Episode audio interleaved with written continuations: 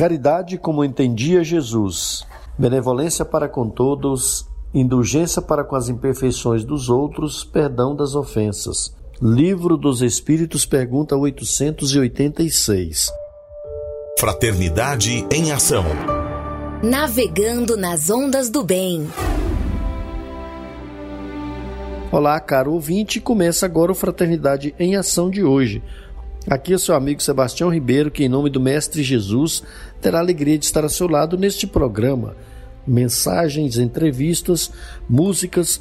Vamos juntos refletir o verdadeiro sentido da caridade, conforme nos ensina Jesus, e através do livro espírita, apresentar nossa contribuição para a melhora do mundo em que vivemos. Fique ligado na nossa programação. Jesus, o Filho do Homem, Maria, Mãe da Humanidade Saiba mais com o Evangelho. Fraternidade em Ação. O momento de crescimento espiritual na Sagres. Bem, Mônica, bem-vinda em nosso programa. Vamos fazer aqui os agradecimentos iniciais. Olá, Sebastião, uma alegria novamente estar com todos os nossos ouvintes. Bem, vamos agradecer aqui ao Roberval Silva, que ajuda aqui a montar o nosso programa, né, nos é, instruindo aqui, nos esclarecendo, nos ajudando a entender, a fazer melhor o programa. Também agradecer aqui ao Evandro Gomes, a Cleia Medeiros, ao Vinícius Tôndolo, agradecer aqui também ao Charles Pereira, o Zé Carlos Lopes, são os amigos que nos, nos ajuda aqui, nos incentiva. O Justino Guedes também, meu avô, que também tem nos ajudado aqui a fazer a compreender melhor esse veículo chamado rádio. Vem aí a mensagem inicial e a nossa prece.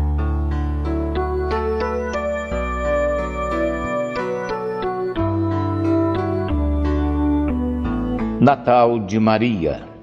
Livro Antologia Mediúnica do Natal. Espírito Cornélio Pires. Médium Chico Xavier.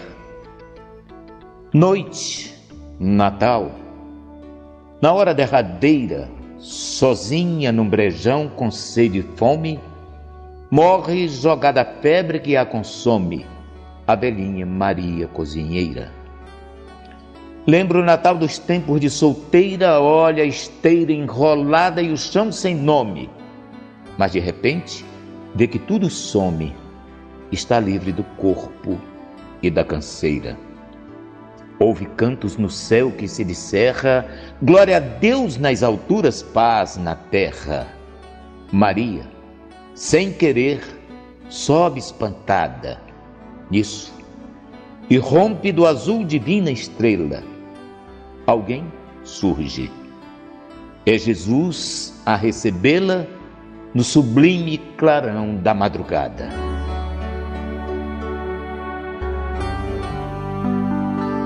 Mestre amigo Jesus, irmão de todas as horas, estamos aqui com os corações cheios de alegria para agradecermos. Agradecermos primeiro pelo dom da vida. Agradecermos pela tua presença constante junto a cada um de nós, nos fortalecendo, nos conduzindo nos guiando pelos nossos caminhos, iluminando tudo aquilo que estiver à nossa frente. Obrigado por tanto nos ensinar. Obrigado por fortalecer a luz que existe dentro de cada um de nós. Que o teu amor possa chegar a cada irmão aqui neste planeta. Que o teu abraço envolvente possa aquecer a cada coração. Obrigado por tudo, que assim seja.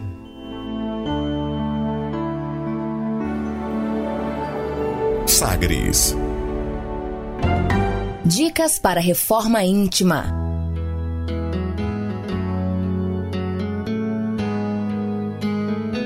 Bem, é, só mais um agradecimento aqui ao nosso amigo William Batista, né? a Nairiele Dias, o Francismar e também o Jonatas Procópio, que é nosso amigo aí que apresenta o programa conosco, e também o Adair Meira, Adair que proporciona esse momento aqui para nós realizarmos o nosso programa. Amigos ouvintes, a reforma interior é a grande meta de todos nós que somos seres eternos. Para nos auxiliar, a editora Alta de Souza publicou a Agenda Reforma Íntima para que, ao acordarmos e durante o dia também, tenhamos pequenos lembretes desse nosso desejo de melhora. Ouça agora algumas dicas do seu programa Fraternidade em Ação para nossa reforma íntima. Agenda de reforma íntima, reflexão e vivência em torno do Evangelho. Entretanto, Zaqueu, prostrando-se diante do Mestre, lhe disse: Senhor, vou dar aos pobres metade dos meus bens, e se em alguma coisa defraudei a alguém, restituir-lhe-ei o quádruplo. Sobre o que lhe disse Jesus: Hoje entrou nesta casa a salvação, pois este também é filho de Abraão, porque o filho do homem veio buscar e salvar o que estava perdido. Lucas capítulo 19, versículo de 8 a 10. Meta do mês: desenvolver a compaixão e a piedade. Quais são as festas do mundo que poderíeis comparar a essas festas alegres, quando representantes da divindade entregais a alegria a essas pobres famílias que não conhecem da vida senão as vicissitudes e as amarguras? No Evangelho segundo o Espiritismo, de Allan Kardec, no capítulo 13. Meta do dia: desenvolver a compaixão, levar o consolo e a esperança aos aflitos e desanimados. E sugestão para sua prece diária: prece em favor dos aflitos e cansados do caminho. Se você está interessado neste método para sua melhoria interior, conheça e utilize a Agenda Reforma Íntima. Ligue para Livraria e Distribuidora Vantuil de Freitas 3292 7999 3292 7999 e peça seus livros de reflexão, livros de estudo, livros esclarecedores que auxiliem aí ao nosso equilíbrio interior. Fraternidade em ação. O momento de crescimento espiritual na Sagres. Segundo Joana de Ângeles, todos precisamos de algo que nos auxilie a enfrentar com tranquilidade os problemas e a solucioná-los, a suportar as dores e superá-las, a compreender a necessidade das lutas e vencê-las, a manter o bom ânimo e não tombar em erros. Foi pensando nessas questões que escolhemos a passagem evangélica de hoje no Saiba Mais com o Evangelho segundo o Espiritismo, com nosso amigo Djalma Freitas.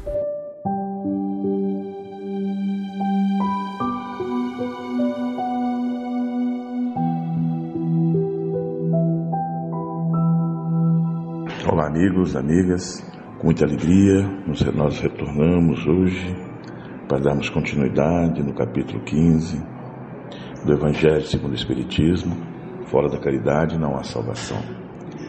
Hoje falaremos do item 6 e 7, a famosa dissertação de Paulo na carta dos Coríntios e uma explicação nobre, riquíssima de Allan Kardec, muito inspirativa, quando em apenas dois palavras, parágrafos ele resume tudo o que é o amor. Vamos ler essa mensagem de Paulo e damos continuidade. Ainda quando eu falasse todas as línguas dos homens e mesmo a língua dos, dos anjos, se não tivesse caridade, não seria senão como um bronze sonante e um símbolo rentubante. E quando eu tivesse o dom da profecia, penetrasse todos os mistérios, e tivesse uma perfeita ciência de todas as coisas, quando tivesse ainda toda a fé possível, até transportar as montanhas, se não tiver a caridade eu nada seria. E quando tivesse distribuído meus bens para alimentar os pobres, e tivesse entregue meu corpo para ser queimado, se não tivesse caridade, tudo isso não me serviria de nada. A caridade é paciente, é doce e benfazeja. A caridade não é invejosa, não é temerária e precipitada, não se enche de orgulho, não é desdenhosa, não procura seus próprios interesses, não se melindra e nem se irrita com nada, não suspeita mal, não se regozija com injustiça, mas se regozija com a verdade. Tudo suporta, tudo crê, tudo espera, tudo sofre. Agora, essas três virtudes, A fé, a esperança e a caridade permanece, mas entre elas a mais excelente é a caridade. Paulo, primeira epístola aos Coríntios, capítulo 13, versículo de 1 a 7 e 13. Pois bem, meus amigos, quando Paulo é, escreveu aos Coríntios, que é uma cidade que ficava na Península Grega, onde a Grécia ainda era dominada muito pelo materialismo, né, pelos deuses é, mitológicos, onde era a frieza, onde somente a filosofia falava mais alto, onde as pessoas não eram tão ligadas à necessidade do próximo, Paulo, inspiradíssimo por nosso Senhor Jesus Cristo, manda esse texto para os coríntios e que a gente poderia dizer assim, mandou para o planeta Terra. Paulo faz uma ilusão nesse texto, pessoal, uma expressão como assim, o símbolo que retine, que seria mesmo dizer o que? Apenas faria um grande barulho e nada mais que isso. Com isso, meus irmãos, estaria nos dando a conhecer que fazer a caridade é a prática constante do bem e que fé sem ação não é fé, é apenas uma crença inútil. A fé tem que ser trabalhada, mostrada, sentida. Ela também, a caridade, pode ser expressa de outras formas, como diz a irmã Rosália, né? Através do amor ao próximo. É, podemos sim, meus amigos. Às vezes a gente pensa como difícil é praticar a caridade, mas a gente pode sim praticar a caridade, não só material, que às vezes é a mais fácil, mas como a espiritual. A gente pode fazer a caridade através de uma simples uma simples prece em rogativa por alguém, aquele que está acamado, aqueles que estão desesperados, através do nosso culto do Evangelho no lar, lembrarmos de fazer vibrações para a família, para os amigos, para aquele andante na rua, sujo, sem esperança, aquele dependente químico perdido no braço dos vícios. Podemos fazer prece para aqueles lares em turbilhões, para aquelas famílias desajustadas. Nós deveríamos aprender mais, meus amigos e minhas amigas, a fazer essa caridade moral, essa caridade às vezes tão fácil que é simplesmente fazer uma prece. E a gente bem sabe que o poder da prece através do pensamento, essa energia, essa vibração, essa ressonância vai de encontro daquele que necessita. Então não vamos esperar mais, não vamos esperar amanhã, não vamos deixar que aquilo ou aqueles nos impediu de fazer esse momento de caridade. Não sejamos como um símbolo, como diz Paulo, que só faz o barulho, né? Que não sejamos, tenhamos todo o conhecimento, né? tenhamos toda a, a, a ciência da profecia, como diz Paulo, não sejamos essas pessoas frias, orgulhosas, soberbas. Busquemos mais na simplicidade da nossa vida. Busquemos no exemplo da simplicidade do nascer, da reencarnação de uma criança, daquele choro simples, mas de grande expressão. E bem sabemos, ao fazermos isso, estamos agindo com forças no bem contra o mal, em especial às vezes aquele mal que ainda é, orbita em torno de nós, aquelas energias maléficas. Aprendamos então, como Paulo, a fazer essa caridade simples que nos afasta do orgulho, que nos afasta do, do egoísmo. E essa é a grande definição que Paulo e Kardec também percebeu: que fora da caridade não há salvação. Se você não se preocupar com os seus, com você, com o mundo, e o mundo hoje está precisando de tanta oração e de tanta prece. Abençoado é essa carta de Paulo para o planeta Terra, não só para o Coríntios Corintos, nesse momento, significou o nosso mundo, o nosso mundo visível e invisível. Paz em Jesus, Glória a Deus nas alturas, paz na terra a todos os homens. Fraternidade em ação. Ondas de amor à luz da doutrina espírita. Conversa de família.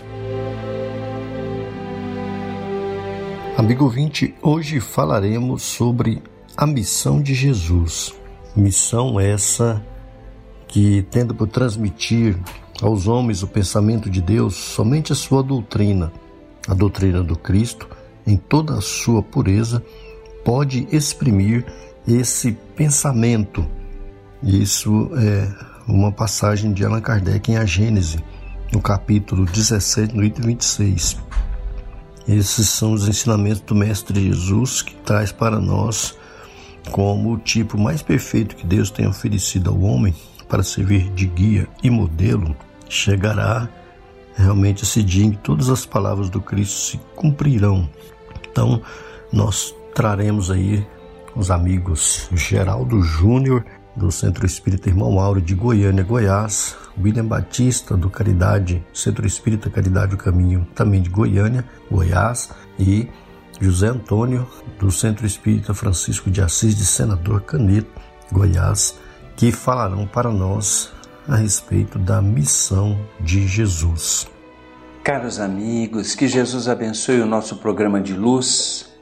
Cumprimentamos os ouvintes da Rádio Sagres 730 e os parabenizamos pela escolha, ao mesmo tempo em que desejamos ótimas reflexões a partir de nossas palavras.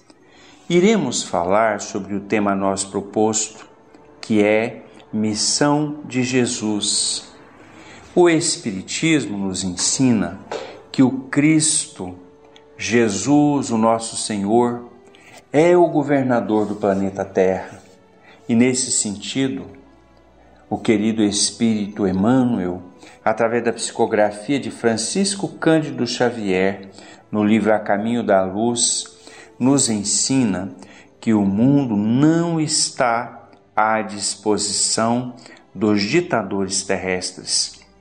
Jesus é o seu único diretor no plano das realidades imortais.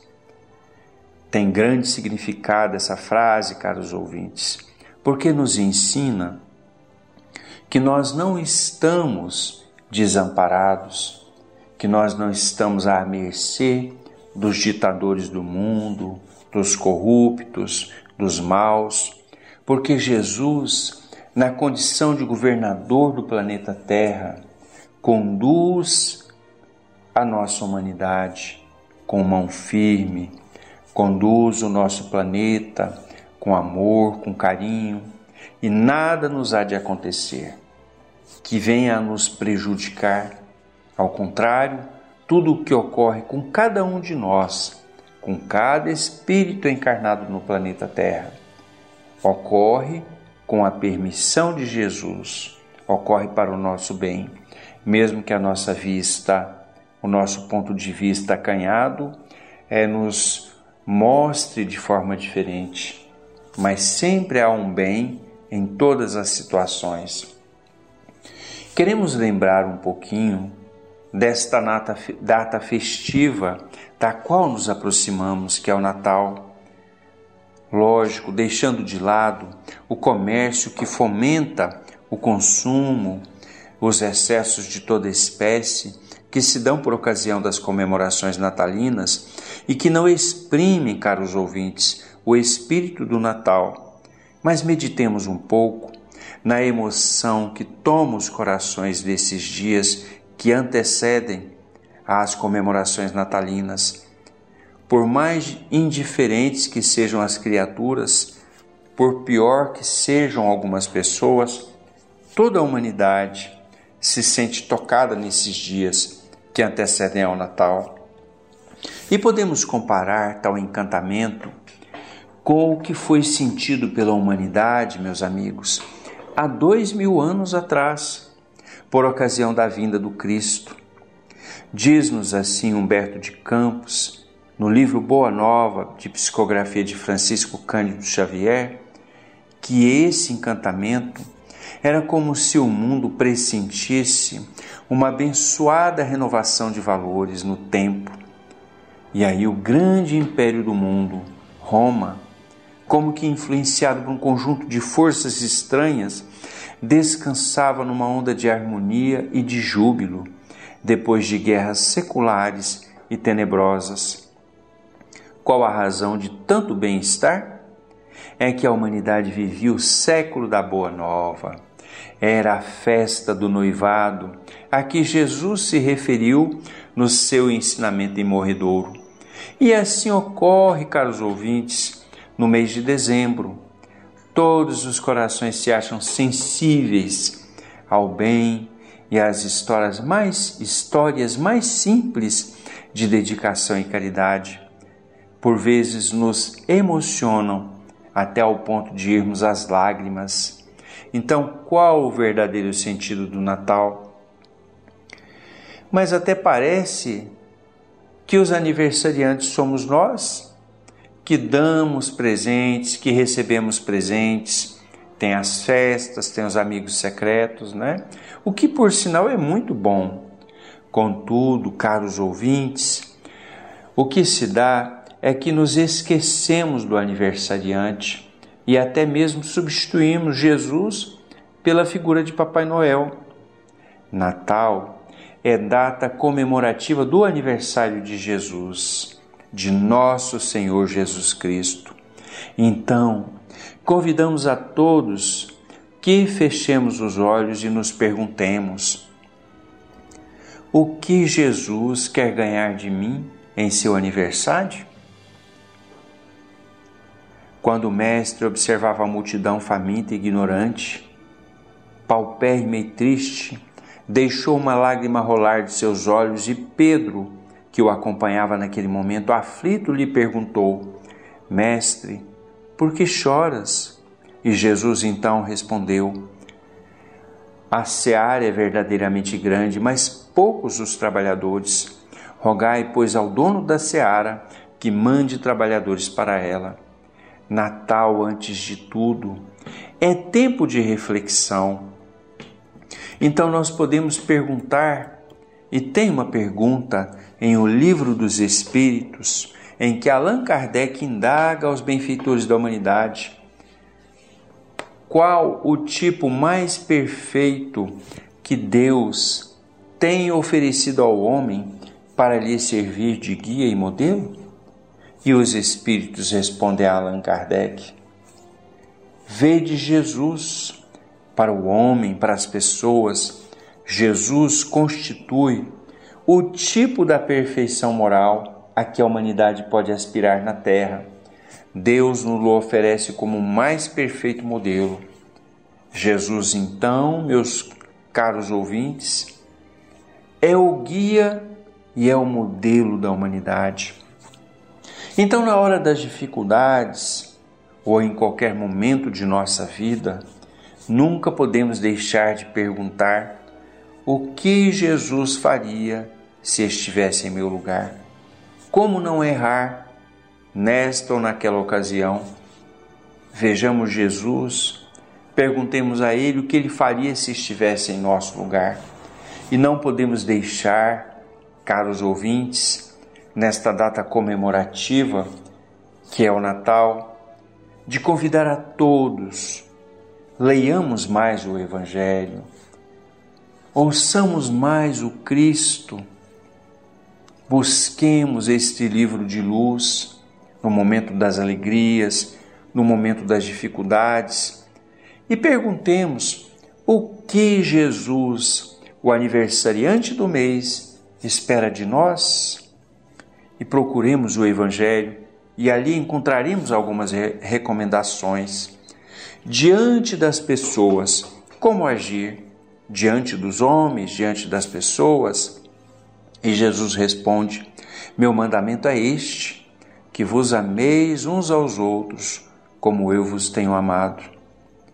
E diante dos perigos, como agir? Não temais os que matam o corpo, mas que não podem matar a alma. Temeis sim aquele que pode precipitar tanto o corpo como a alma na geena. E, caros ouvintes, diante daqueles que fazem o mal, como agir? Jesus recomenda: sede misericordiosos, como vosso Pai é misericordioso. Não julgueis e não sereis julgados. Diante dos desafetos do chamado inimigo, como agir diante dos desafetos? Jesus recomenda: amai os vossos inimigos, fazei o bem aos que vos odeiam, bendizei os que vos maldizem, orai pelos que vos insultam. E diante dos que sofrem, como agir? recomenda Jesus: Quem quer que em meu nome vos dê de beber um copo d'água, por serdes do Cristo, não perderá, eu vos digo em verdade, sua recompensa. Como agir diante das dificuldades nesses dias que passam de tantas dores, de sofrimento? Responde-nos Jesus: Não se perturbe o vosso coração. Credes em Deus, crede também em mim. Na casa de meu Pai há muitas moradas. Caros ouvintes, perguntamos ainda como agir diante das tentações? Recomenda-nos Jesus: orai e vigiai, para que não vos suceda cair em tentações. E quando vier as necess... vierem as necessidades, como agir? Disse-nos o Cristo: Pedi, pedi e se vos dará, procurai e achareis, batei e se vos abrirá. Meus caros ouvintes, como agir diante do trabalho? Recomenda o Cristo inovidável. Andai enquanto tendes luz, para que as trevas não vos apanhem. Finalmente, como agir diante do próprio Jesus? O que o Mestre espera de nós, ele próprio nos recomenda. Quem quer que não carregue a sua cruz e me siga, não pode ser meu discípulo. Eram essas, caros ouvintes, as pequenas recomendações, as pequenas palavras reflexivas em torno da missão de Jesus. Mais uma vez, que o Cristo inovidável nos abençoe e nos ampare. Aproveitemos o Natal de Jesus para nos renovar e para nos melhorarmos, porque este é o melhor presente que poderíamos e que poderemos ofertar ao aniversariante do mês. Muito a paz a todos e fiquem com Deus. Olá, amigos ouvintes do nosso querido sistema Rádio Sagres de Comunicação. É com muita alegria que nós estamos aqui mais uma vez no nosso programa Fraternidade em Ação para falarmos a respeito e trazermos o testemunho sobre os episódios da vinda do nosso Senhor Jesus Cristo à Terra. Hoje nós vamos trazer o texto do livro Divina Epopeia do, da Federação Espírita Brasileira de Bittencourt Sampaio e também um comentário a respeito desse trecho do nosso livro Virtudes do Céu, do Centro Espírita Regeneração, ligados a estudos que foram ditados por João Batista e João Evangelista também no seu processo. Então vamos lá ao assunto. No princípio era o Verbo, e o Verbo estava com Deus, e era Deus o próprio Verbo ele estava com Deus desde o princípio, porque ele, céus e terra se criaram. E nada do que existe ou fora feito, fora feito sem ele. A vida estava, a vida estava nele, e era a vida. A luz dos homens, a essa luz nas trevas, brilhava resplendente, e as trevas viram-na, e não puderam compreendê-la nunca enviado por Deus, um homem houve, que chamava João, baixou à terra para ser testemunha e dar ao mundo testemunho da luz, a fim de que todos por meio dele acreditassem nela. E ele não era a luz, porém viera para a luz atestar a verdadeira que os homens alumia. Então se achava o Verbo neste mundo, e o mundo, entanto, ó, não o conheceu. Aos seus viera, e não o receberam, mas a todos, todos quanto aqui o receberam, ele deu poder de se fazerem por si filhos de Deus, a todos quantos creram na terra no seu nome, e todos, a todos quem, quem não, nem do sangue nem do da carne, foram nascidos de varão pela vontade, mas só Deus. Então, caríssimos ouvintes, nós vemos aí que João relata nesse cântico 1 a vinda do nosso Senhor Jesus Cristo na terra desde as eras mais remotas, desde o processo de formação do planeta. Do princípio era o Verbo, ou seja, ele que fez a luz através da autorização de Deus, nosso Pai maior. Ele que criou a natureza, que preparou toda essa terra e que num determinado momento ele veio à terra dar os testemunhos de, seu, de sua existência, o testemunho do seu amor pela humanidade. Filho unigênito de Deus que nunca pecou, que nunca teve erros, nunca teve quedas, nosso Senhor Jesus Cristo. Então João comenta a seguinte parte ainda no livro, como nós falamos, as virtudes do céu. No princípio era o Verbo. O Verbo estava com Deus e o Verbo era Deus. O princípio, aí vos compreendestes muito bem, é da formação do vosso planeta. É o momento em que Jesus, em unidade com Deus, ou união com Deus, recebeu de Deus o mandado de dirigir e governar o mundo que ia ser formado. Como Verbo de Deus, ele era Deus, porque refletia em si a vontade do Pai, exprimia a sua ação, participava e, portanto, de grandeza do seu poder. Ele era Deus porque era um princípio atuante, emanando da vontade divina de um ser que pela pureza se identificara com o Pai, do qual jamais se desagregara pela influência dos erros do mundo, dos crimes que acarretam a morte espiritual, crimes que infelizmente participais nesse mundo ingrato.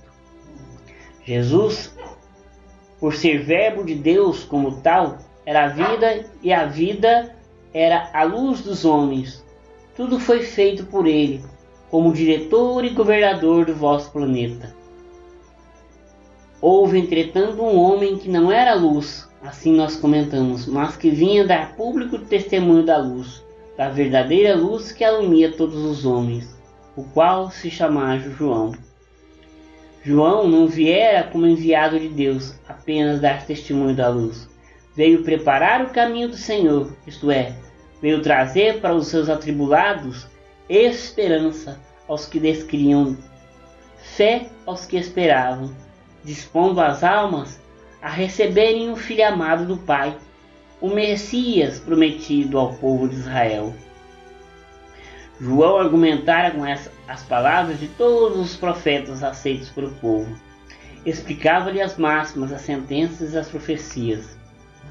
Meus filhos, compreendei bem o sentido dessas palavras. Fazer-se filho de Deus. Deus é a pureza, Deus é a luz, Deus é a verdade. Aqueles que se quiserem tornar filhos de Deus precisam fazer-se puros, evitar as trevas pela verdade. Assim jamais descerão pela vontade do sangue, da carne ou do homem, pois que desaparecendo a necessidade de depuração do espírito, a carne para nada serve. Meus filhos, continuai os vossos estudos eu vos acompanharei por graça do bom Ismael. Então nós vemos aí, meus queridos amigos, companheiros, que ele relata bem claro essa importância de Jesus no processo da formação do planeta e a importância também de João, trazendo e esclarecendo, alimentando a esperança daqueles povos, né? Aqueles povos daquela época em que era muito sofrido, em que eram escravizados. E ainda Jesus relata o seguinte: E Jesus, visitando a Galiléia, encontrou Filipe no outro dia. E então disse: Vem comigo e segue. Natural da cidade de Betsaida.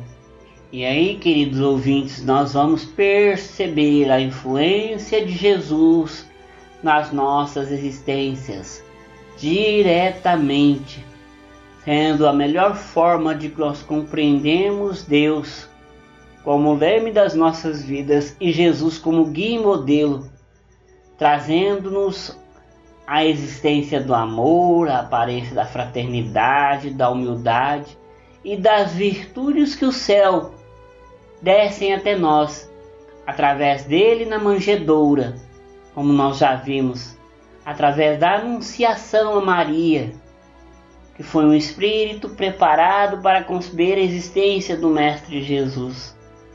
E a própria terra, como nós vamos ver em outras partes, com outros companheiros terra, nos falam a importância e o direcionamento da terra para as nossas existências, crescendo cada vez mais para todos.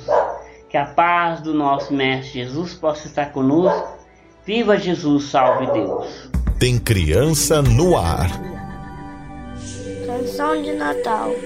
Mestre amado, agradecemos em teu Natal de alegria a paz que nos anuncia a vida superior. Por nossa esperança em festa, pelo pão, pelo agasalho, pelo suor do trabalho Louvado seja o Senhor. Envoltos na luz da prece, louvamos-te os dons supremos, nas flores que te trazemos, cantando de gratidão. Felizes e reverentes, rogamos-te, doce amigo, a bênção de estar contigo no templo do coração. Médium Francisco Cândido Xavier, pelo Espírito Casimiro Cunha. Jesus, o Filho do Homem.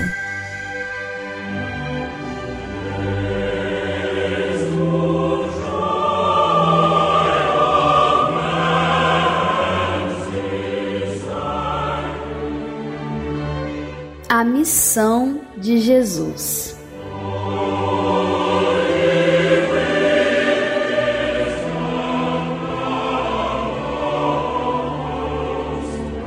Sendo assim, chegará o dia em que essas palavras do Cristo se cumprirão. Ainda tenho outras ovelhas que não são deste aprisco. Também me convém agregar estas e elas ouvirão a minha voz, e haverá um rebanho e um pastor. Evangelho de João, capítulo 10, versículo 16. Por estas palavras, Jesus claramente anuncia que os homens um dia se unirão por uma crença única. Mas como poderá efetuar-se essa união? Difícil parecerá isso tendo-se em vista as diferenças que existem entre as religiões, o antagonismo que elas alimentam entre seus adeptos, a obstinação que manifestam em se acreditarem na posse exclusiva da verdade.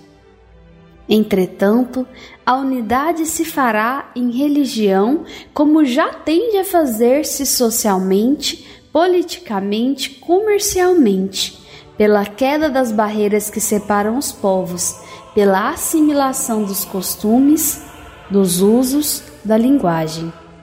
Os povos do mundo inteiro já confraternizam como os das províncias de um mesmo império. Pressente-se essa unidade e todos a desejam. Ela se fará pela força das coisas, porque há de tornar-se uma necessidade para que se estreitem os laços de fraternidade entre as nações. Far-se-á pelo desenvolvimento da razão humana, que se tornará apta a compreender a puerilidade de todas as dissidências, pelo progresso das ciências, a demonstrar cada dia mais os erros materiais sobre que tais dissidências assentam e a destacar pouco a pouco das suas fiadas as pedras estragadas. Espírito perfeito e sábio, Jesus operava prodígios aos olhos dos terrícolas ainda ignorantes, sem derrogar nenhuma lei da natureza. Manipulava os fluidos como lúcido conhecedor de suas propriedades e qualidades, e, portanto, não há por que se falar em milagres nas curas que operou. Livro A Gênese, autor Allan Kardec, tradução de Guilhom Ribeiro.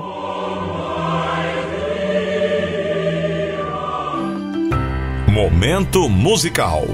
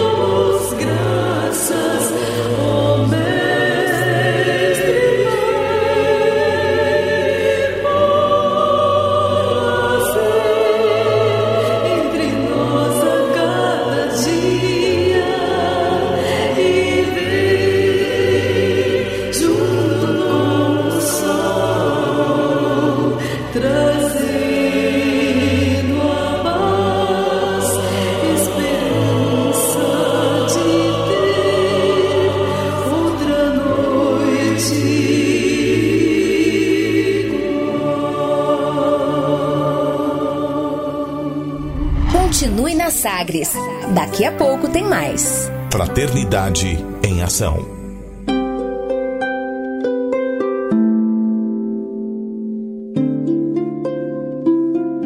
De onde eu vim? Existem espíritos? Posso nascer de novo? Por que sofremos tanto? Existe vida depois da morte? Para onde vou depois da morte? O que é reencarnação? O que é mediunidade? Amigo ouvinte, as respostas a essas e a tantas outras questões você encontrará conhecendo a doutrina espírita em seu tríplice aspecto: ciência, filosofia e religião. Procure uma instituição espírita em sua cidade. Participe das reuniões públicas. Conheça, leia e estude o Espiritismo e se beneficie com as suas luzes.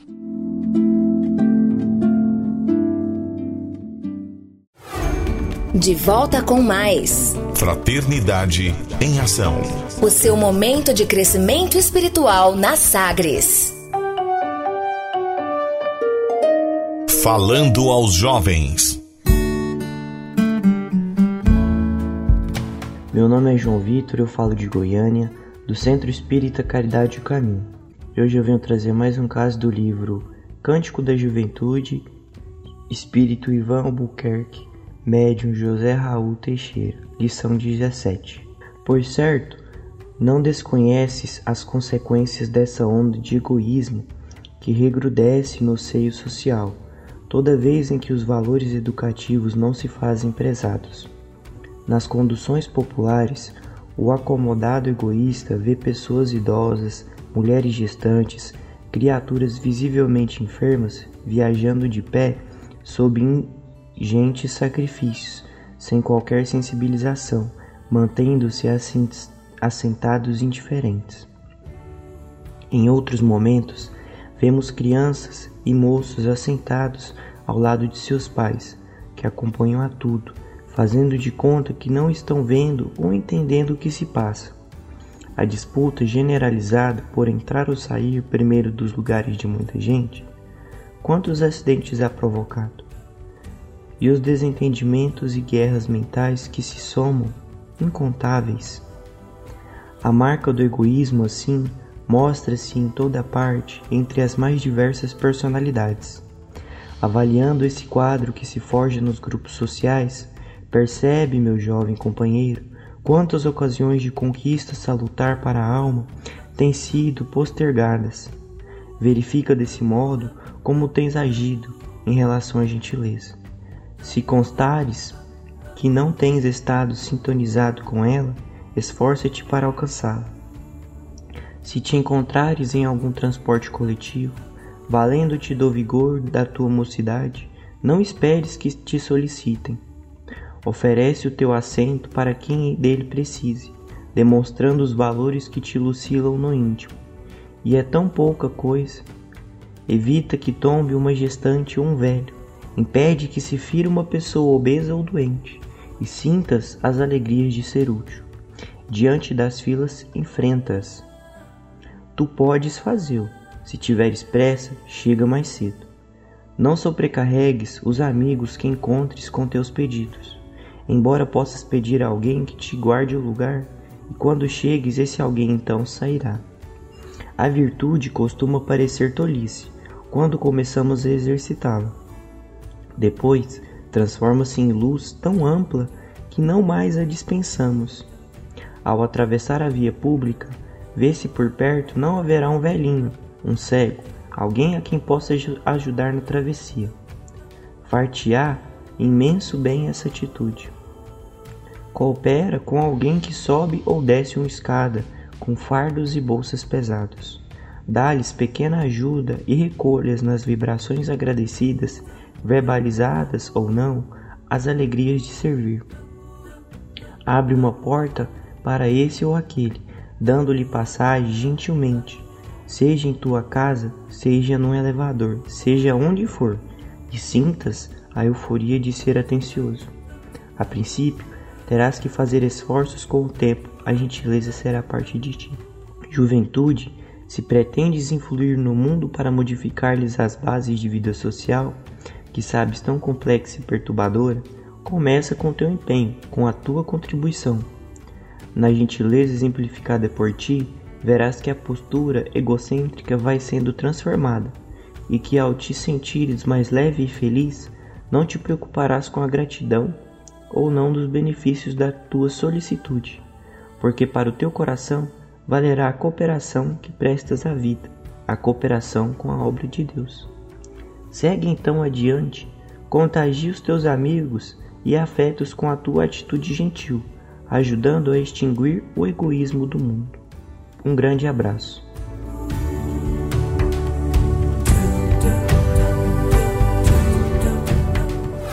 Fraternidade em Ação. O momento de crescimento espiritual na Sagres. Conversa de família. Amigo ouvinte, neste segundo bloco Continuaremos falando ainda sobre a missão de Jesus, agora com o nosso amigo José Antônio. José Antônio trará para nós aí a sua visão, a visão da doutrina espírita e também as suas seus estudos, sua pesquisa a respeito desse tema, a missão de Jesus. E não esqueça de colocar seu copo com água para ser fluidificada no final do programa.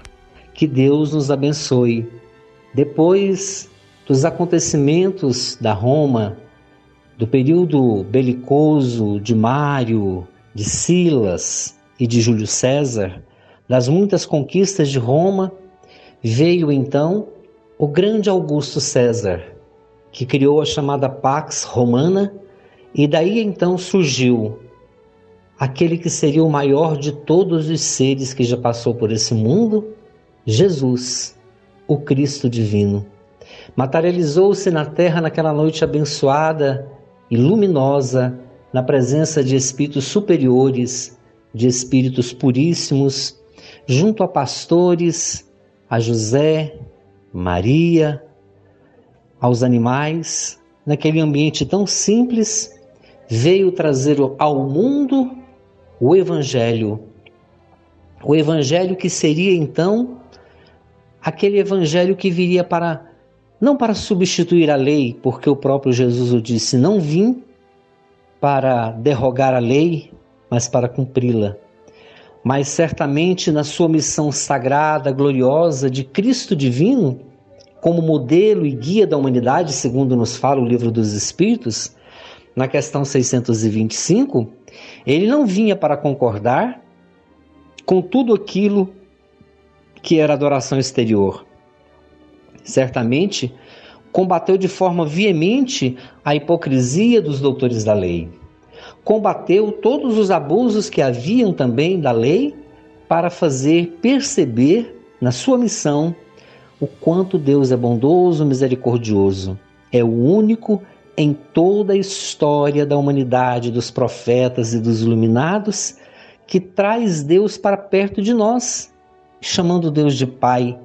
Enquanto os outros colocavam Deus distante, Jesus coloca Deus junto de nós e diz que o Pai é amoroso, é misericordioso. Enquanto em Moisés, Moisés fala, fala do olho por olho e do dente por dente, e que nós devemos amar os amigos e odiar os inimigos, na lei mosaica, Jesus vem e diz: Amai os vossos inimigos, perdoai aqueles que vos ofendem e orai por aqueles que vos perseguem. O Sermão da Montanha, além de um belíssimo, mais belo poema já escrito, já dito por alguém na face da terra, é também um verdadeiro tratado para todos nós um tratado de vida eterna, um tratado de retorno à casa do Pai, já que somos filhos pródigos e devemos retornar um dia quando nos arrependermos dos nossos erros, das nossas falhas e reconhecermos então o quanto ainda somos imperfeitos e através de um processo de autoanálise pudermos então finalmente, seguindo as lições do Sermão da Montanha, nos tornarmos homens melhores. Homens perfeitos moralmente, como Kardec nos fala que seria possível lá no capítulo 17, já que não podemos ter a perfeição de Deus, podemos ter a perfeição moral. Mahatma Gandhi, que foi um grande líder da Índia, disse certa vez: se queimasse todos os livros da terra e sobrasse apenas o sermão da montanha de Jesus, não teria perdido nada, porque o sermão da montanha é a síntese de todos os ensinamentos das religiões do mundo, do hinduísmo, do budismo, do islamismo, de todas as religiões, é a síntese. Ali Jesus dá um norte para nós na sua sagrada e gloriosa missão de Cristo divino para sermos melhores uns com os outros e para construir um mundo melhor e transformar-nos interiormente. Emmanuel nos fala que a grande missão de Jesus era de trazer ao mundo esse evangelho divino para que ele pudesse um dia brilhar no coração de cada um de nós. E nas palavras do apóstolo Paulo, ele diz: e no futuro, não ensinará cada um a seu irmão dizendo: Conhece o Senhor, porque todos conhecerão e todos entenderão o Senhor. Então chegará um tempo em que esse evangelho será pregado em todo o mundo e será compreendido e entendido por todos nós, e esse evangelho fará a mudança interior. Essa mudança interior, ela não pode acontecer de fora para dentro, e sim de dentro para fora. É um processo de interiorização desse evangelho.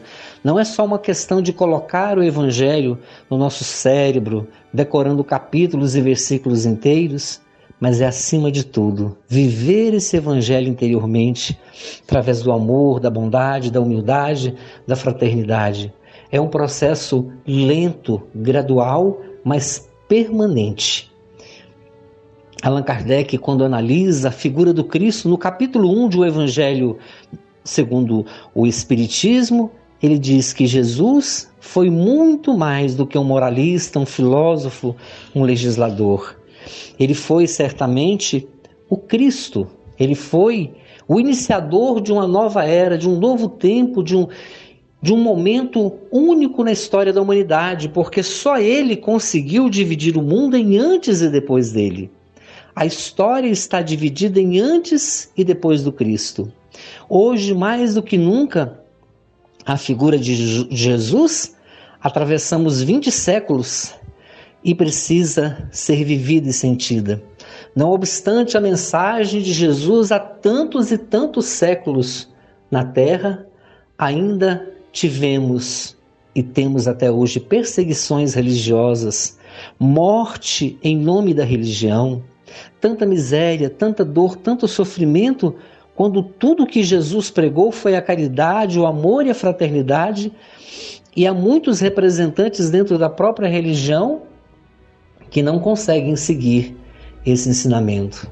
Então, o Evangelho de Jesus tem que ser vivido em espírito e verdade.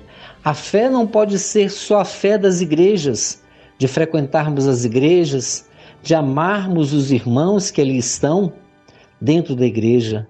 Ela deve transpor as quatro paredes da igreja para se tornar uma igreja viva do Evangelho do Cristo, onde estivermos, por onde caminharmos, por onde formos, semelhante àquilo que Paulo dizia: andai como filhos da luz, andai como ele andou. Se nós não andarmos como Jesus andou, de nada valerá o seu evangelho no mundo. Mas o evangelho de Jesus, ele é revolucionário, porque Jesus foi revolucionário em todos os momentos. Então ele não veio para ser uma letra morta, apagada ao longo do tempo, e outros interpretadores e outros missionários têm reencarnado no mundo para poder ler e reler e ressignificar essas palavras do Evangelho do Cristo e fazê-la mais grandiosa ainda, até chegar o momento em que acontecerá aquilo que Paulo disse: não ensinará a cada um ao seu irmão dizendo conhece o Senhor. Quando a igreja de Jesus sair dos templos de pedra e entrar no coração de cada homem, quando o evangelho do Cristo sair da mente, do cérebro dos homens e se transportar para o coração, tornando-se sentimento, tornando-se amor, tornando-se fraternidade, tornando-se caridade. Aí então, o Natal de Jesus não vai ser um dia, serão os 365 dias do ano, quando então poderemos conclamar o nome de Deus e poderemos glorificar o nome desse Deus grandioso como nosso Pai e viver esse exemplo puro e verdadeiro de nosso Senhor Jesus Cristo em cada dia das nossas existências. Muita paz a todos. Que Deus nos abençoe. Fraternidade em ação. Ondas de amor à luz da doutrina espírita. E caminhando para o encerramento do nosso culto do Evangelho no Lar, ouçamos a prece final com a fluidificação da água. Senhor Jesus, divino amigo, Estende as suas mãos generosas, Senhor, e transforma essas águas em remédio para os nossos males físicos e espirituais. Estende as vibrações de amor em benefício dos nossos lares, que aqui possa reinar a paz, a saúde, a tranquilidade. Graças a Deus, que Deus seja louvado. Faça uso da água fluidificada. Maria, Mãe da Humanidade.